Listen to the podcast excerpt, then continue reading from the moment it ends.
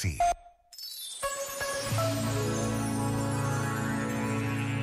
Começou ontem mais uma semana de oração pela unidade dos cristãos. Partindo do tema Amarás ao Senhor teu Deus e ao teu próximo como a ti mesmo, uma frase do Evangelho segundo São Lucas, milhares de pessoas de diferentes países irão reunir-se, refletir e rezar pela unidade dos cristãos. Esta é uma iniciativa que acontece todos os anos, focada em encontrar o que nos une e não o que nos separa. Nesta breve pausa de reflexão, podemos fazer parte deste desejo de unidade. Já agora, vale a pena pensar nisto. Este momento está disponível em podcast no site e na app.